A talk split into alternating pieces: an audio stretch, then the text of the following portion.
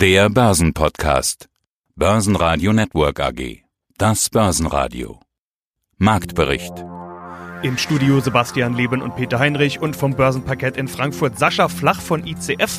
Außerdem hören Sie Kapitalmarktanalyst David Jusuf von IG zum DAX am Hexensabbat, Chartanalyst Achim Matzke von der Commerzbank zu den Wechseln im Eurostox 50, Andreas Scholz von der Euro Finance Week zu Fusionen im Bankensektor, Charttechniker Thomas Hartmann zur Tesla-Aktie, Aktienexperte Frank Helmes zu Grenke. Und Heiko Geiger von Fontobel zu Nvidia. Alle Interviews in ausführlicher Version hören Sie auf börsenradio.de oder in der Börsenradio-App.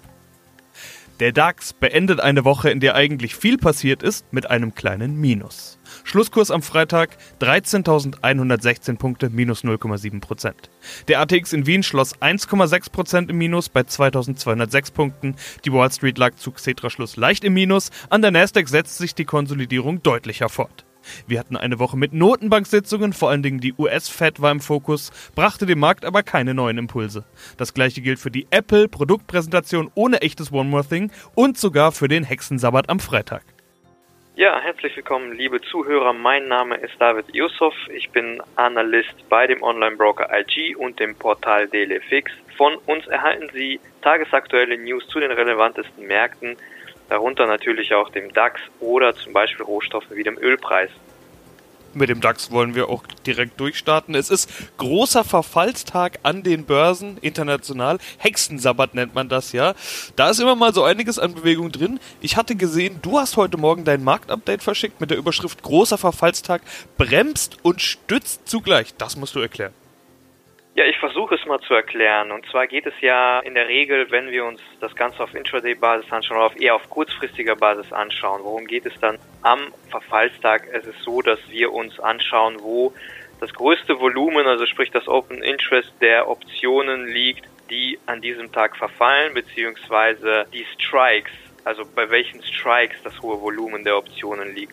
Und äh, für diesen großen Verfallstag ist es halt so speziell für den DAX jetzt zumindest hier, dass wir ein sehr hohes Volumen an Call-Optionen bei einem Strike von 13.600 haben und ein etwas höheres, aber immer noch ein geringeres Volumen von Put-Optionen mit dem Strike bei 13.000 haben.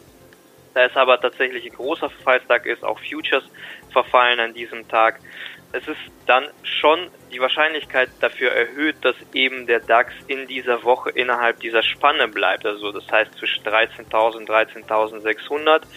Gut, die 13.600 hat er in dieser Woche kein einziges Mal angesteuert. Generell, wie du auch schon gesagt hast, auch in den USA ist großer Verfallstag und in den USA möglicherweise spielt das diesmal nochmals eine wichtigere Rolle, weil dort ja mittlerweile bekannt ist, dass in den letzten Monaten sich sehr, sehr viele private Optionstrader positioniert haben in den Märkten aufgrund dieses starken Rebounds nach dem Covid-Crash.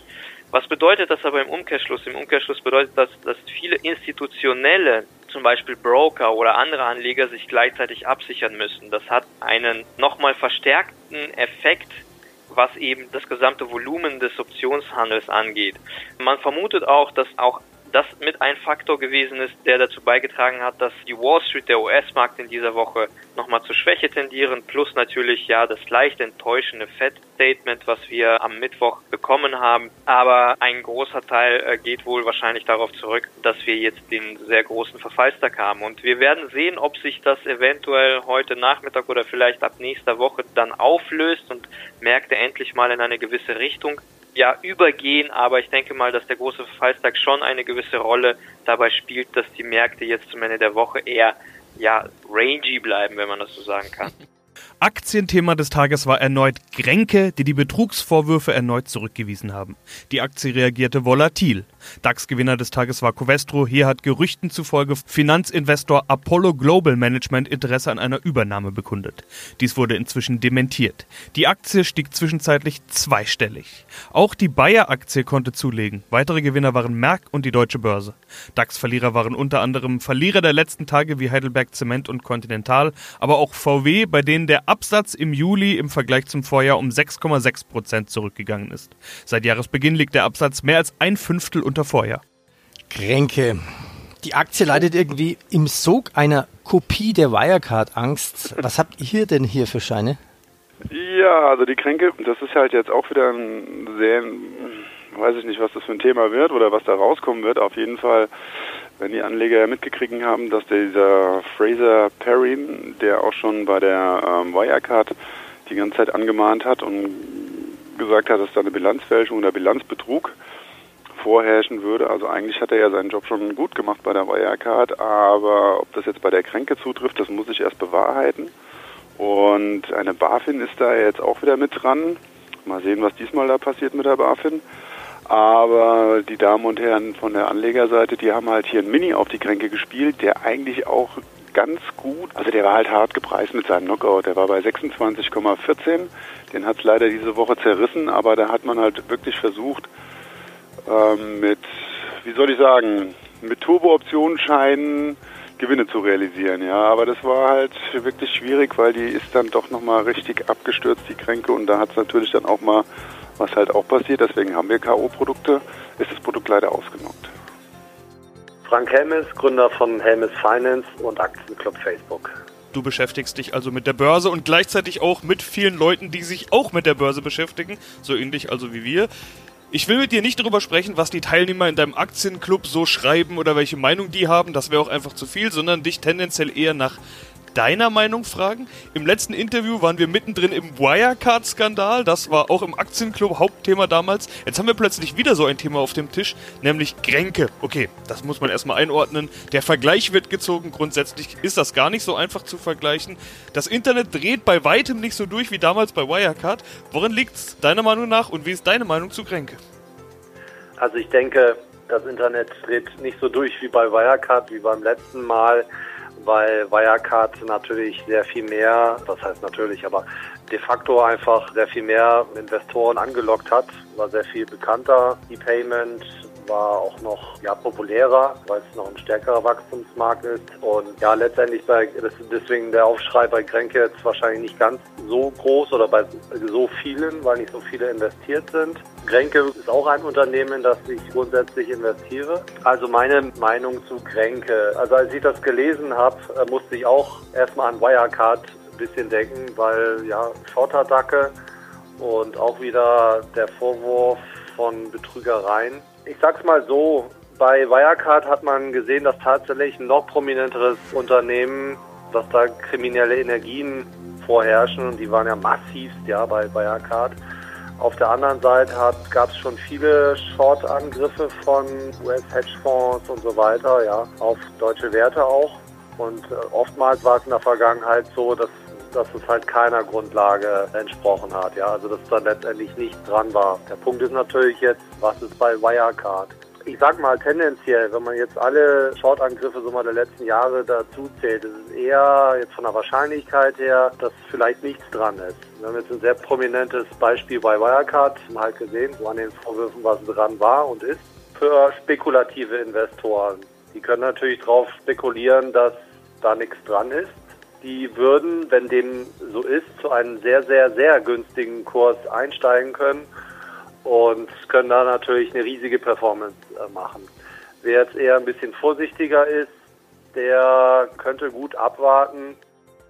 Ja, hallo zusammen, mein Name ist Achim Matzke und ich leite die technische Analyse bei der Commerzbank. Ja, wer kommt denn rein und wer fliegt raus? Ja, wir haben eine Situation diesmal, so ein bisschen vergleichbar zur Situation, wie man es kennt nach der Finanzkrise 2008, 2009. Wir haben sehr große Schwankungen an den Börsen und auch eine unheimliche Aufspaltung. Und damals gab es auch danach durchaus viele Wechsel. Und diesmal ist es genauso. Es sorgt dafür, dass wir fünf Titel neu aufnehmen und fünf Titel aus dem Index entfernt werden. Und die Titel, die reinkommen, es sind durchaus auch, Europa hat auch Technologie zu bieten. Es ist der niederländische Fintech Bezahlsystem Aiden, es ist Prosus, es ist eine niederländische Holding mit Internetbeteiligung weltweit. Aber wir haben auch Cashflow-Modelle wie zum Beispiel Bonovia, der größte Immobilienkonzern im Immobiliensektor aus Deutschland, der DAX-Titel, oder Pernorica, der Getränkekonzern aus Frankreich, würde ich mal sagen, auch ein stabiles Cashflow-Modell. Aber auch aus dem Industriebereich die finnische Kone. Also hier sieht man, in der Summe machen diese fünf Companies, die reinkommen, so knapp 7% neu in diesem Index aus. Und demgegenüber nach, wer fliegt denn raus? Wir haben zwei Banken, die spanische BBVA und die französische Société Générale. Aus dem Telekom-Sektor zwei Titel Telefonica und Orange und aus Deutschland Fresenius. Äh, wenn man jetzt mal Fresenius beiseite lässt, sind es auch Titel, die sozusagen Corona-Krisen-Verlierersektoren sind. Banken eher ein starker Underperformer, aber auch der Telekom-Sektor enorm unter Druck und sicherlich auch aus Ländern, die eher mal so einen Corona-Discount haben.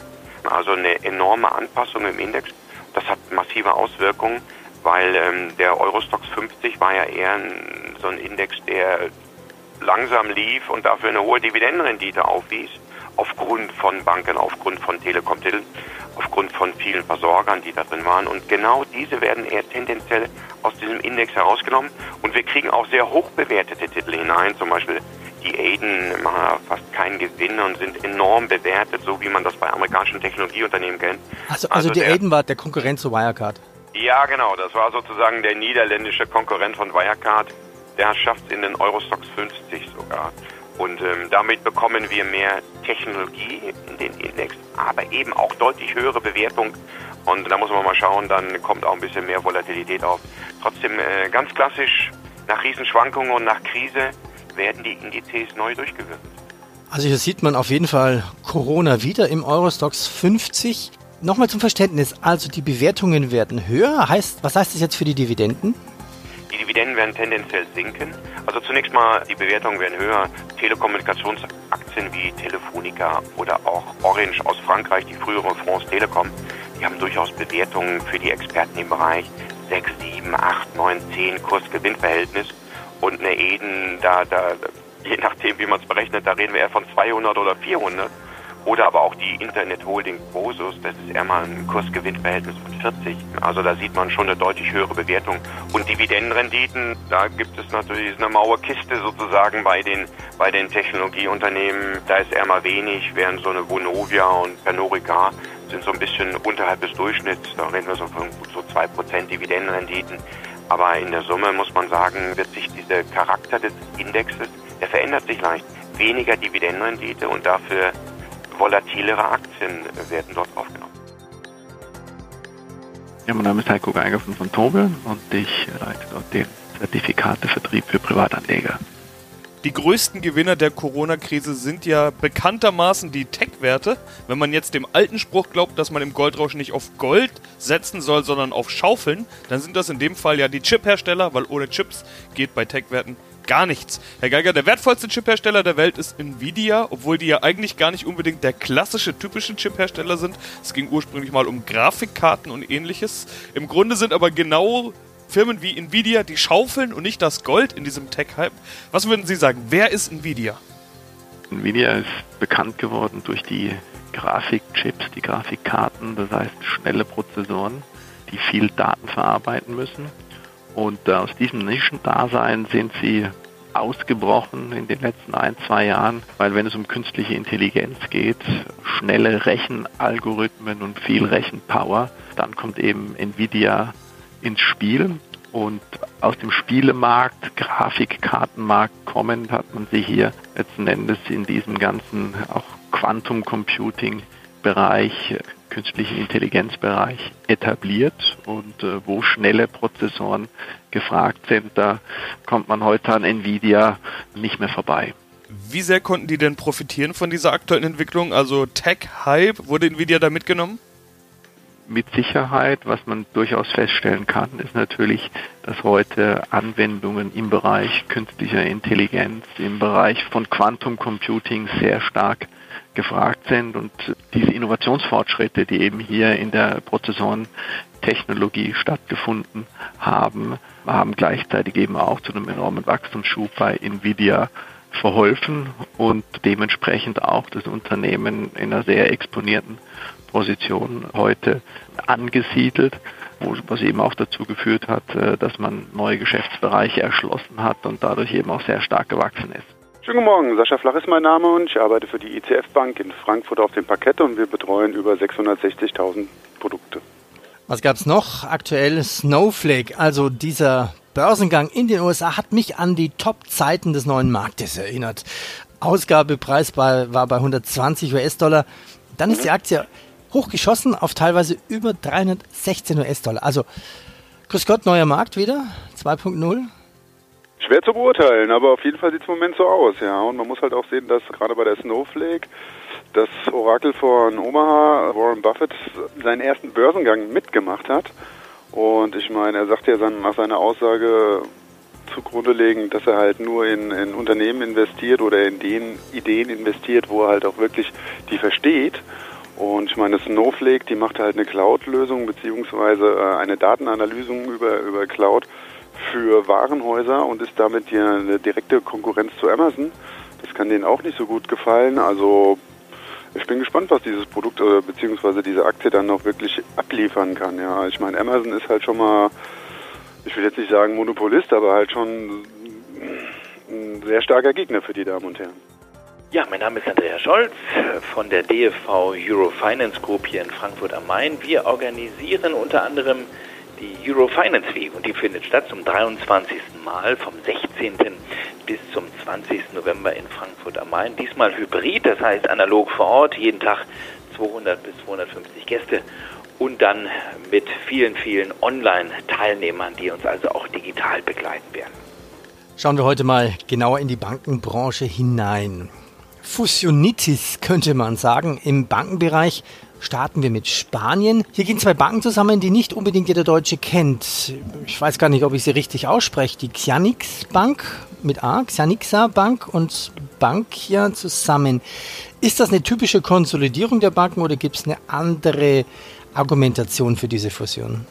Also die eine heißt Caixa Bank, Caixa, äh, spanische Sparkasse, Caixa Bank und die andere ist die Bankia. Die Nummer drei, die Caixa Bank, geht mit der Nummer vier zusammen über einen Aktientausch. Äh, das Ganze wurde jetzt in trockene Tücher gepackt, muss dann noch über die Hauptversammlungen gehen und soll dann quasi zum Ende des Jahres umgesetzt werden. Es tut sich was, ja. Ich würde noch nicht gleich von Fusionitis sprechen, aber so ein bisschen ist da wieder was zu spüren in Europa und es ist auch gut so, denn wir haben immer noch zu viele Banken und äh, Corona, das ist hier in Spanien der Fall, die Pandemie dort, die auch natürlich das Land weiter sehr, sehr hart im Griff hat, sorgt dafür, dass man sich Gedanken macht innerhalb der spanischen Banken, ob nicht doch weiterhin zu viele Banken da unterwegs sind. Man muss dazu sagen, haben wir, darf ich da mal, darf ich da mal reinhaken? Haben wir denn wirklich zu viele Banken oder einfach nur zu große Banken, die mit ihren herkömmlichen Geschäftsmodellen, mit den vielen Mitarbeitern einfach momentan nicht klarkommen? Größe ist schon wichtig, um Skaleneffekte zu haben. Man muss ja sehr viel ausgeben für Regulierung. Das Berichtswesen ist sehr, sehr ausgeweitet worden.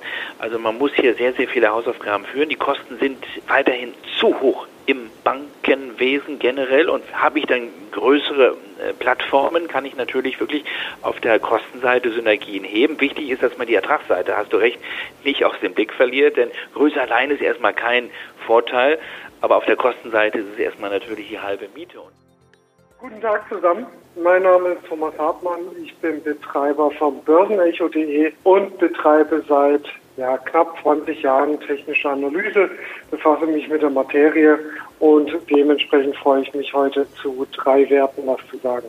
Ja, drei Werte haben wir mitgebracht, wollen die uns anschauen. Großes Börsenthema der vergangenen Monate ist natürlich die Rallye der Tech-Werte, allen voran Tesla, die wirklich mit Highspeed davon gerast sind. Das war teilweise fast schon unheimlich und so sieht das offenbar inzwischen auch der Markt, denn irgendwann kam es zu Korrekturen und seitdem ist da die Frage, geht diese Korrektur weiter? Muss Tesla noch weiter runter oder war das jetzt eine gesunde Konsolidierung, die ein heiß gelaufener Wert auch mal braucht, um wieder steigen zu können? Herr Hartmann, wir wollen jetzt gar nicht über fundamentale Dinge sprechen. Sie sind Chartanalyst. Schauen wir uns also mal rein den Aktienkurs an. Was erwarten Sie denn bei Tesla? Herr Leben, haben Sie bei Tesla den perfekten Einstieg erwischt? Was war denn der perfekte Einstieg? Der perfekte Einstieg war für alle Chartisten unter uns der kurzfristige Aufwärtstrend. Und der wurde wirklich also es ist ein wunderschönes Paradebeispiel für die Charttechnik mal wieder. August 2020, da ist dieser Aufwärtstrend, da kommt er her. Und genau der wurde jetzt mit diesem Tief in der Korrektur bei 330 US-Dollar erwischt. Und seitdem, ja, jetzt wieder die Frage, läuft das jetzt wieder alles heiß, weil 36 Prozent oben drauf kamen. Bislang noch nicht. Also hält dieser Aufwärtstrend, sehen wir hier weiter eine sehr hohe Wahrscheinlichkeit für eine weitere Aufwärtsbewegung, Kursziel 500 US-Dollar, darüber sogar 670 US-Dollar. Bricht dieser kurzfristige Aufwärtstrend, haben wir Korrekturen Levels bis zum 340 und darunter dann erst die 300 US-Dollar. Aber ansonsten alles in allem wunderbar gelaufen, Korrektur war da, wurde sofort wieder Fahrt aufgenommen. Toll.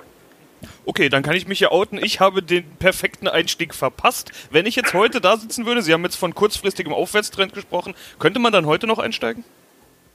Oh, heute ist schwierig. Heute ist schwierig. Sie wissen doch, Sie müssen mich immer erst fragen, was in der Vergangenheit war und dann hätte ich Ihnen das damals sagen können. Also heute ist schwierig tatsächlich, weil wir sind ja direkt zwischen diesen 340 und 500 US-Dollar. Da müsste man jetzt wirklich sehr ins Detail gehen, was wir jetzt hier in der Sendung wahrscheinlich aber nicht schaffen werden. Also erstmal aufs nächste Signal warten, hoch oder runter. Die Option gibt es in dem Fall. Börsenradio Network AG. Marktbericht.